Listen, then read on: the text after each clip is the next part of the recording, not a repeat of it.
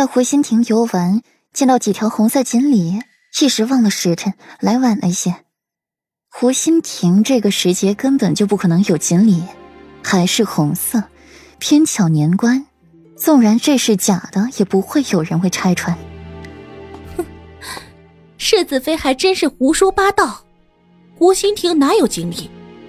本公主就是从湖心亭过来的，本公主怎么没有瞧见？霍锦衣冷哼一声，大步上前向太后行了一礼，在上前亲热的挽着太后的胳膊，一脸不屑。那锦鲤正是公主走后才浮出的水面。顾阮不疾不徐的回答：“就是你无缘，没福分。”沈福没忍住笑出了声，这世子妃还真是厉害。这一声也仅有沈妃和沈宁听见，均摇了摇头。幸好无人关注这一边，和阁中唱戏音大，旁人也听不见。萧太后淡淡的看了霍锦衣一眼，长得是好看，就是脑子没长好，蠢。来，下一场戏叫穆桂英挂帅，可是精彩了。萧太后笑着打圆场，亲切拉过两人坐下，看着戏台上他们的演出。世子妃没看过戏吧？霍锦衣坐在太后的右侧，美眸轻挑。顾染没理会他，他有近十年没看过戏了，如今一看，倒是别有兴趣。霍锦衣抿一口茶水，很烫，烫的霍锦衣嘴唇都要起泡了。刚想摔杯子发怒，又看到了顾染那张美艳的脸，很想一碗滚烫的茶水泼上去。平儿，世子妃的茶喝完了，去，续一壶刚烧开的雪水泡的茶来，可莫要怠慢了客人。滚水泡茶，滋味无穷，本公主亲自给他泡茶。是，茶很快续来。霍锦衣用隔着衣服的手去摸了摸壶身，很烫，钻心的疼。世子妃，你的茶喝完了。霍锦衣绕一圈，到顾阮跟前说话，做事要给顾阮添茶，脚下一滑，却将茶壶摔了出去，迎面就要砸在顾阮的脸上，滚烫的茶水破壶而出。顾阮眸色微凛，运起了掌力，刚要将那壶茶挡了回去，眼前出现了一抹艳色，随后是左长安的痛呼声：“长安！”顾阮一惊，周围刹那安静。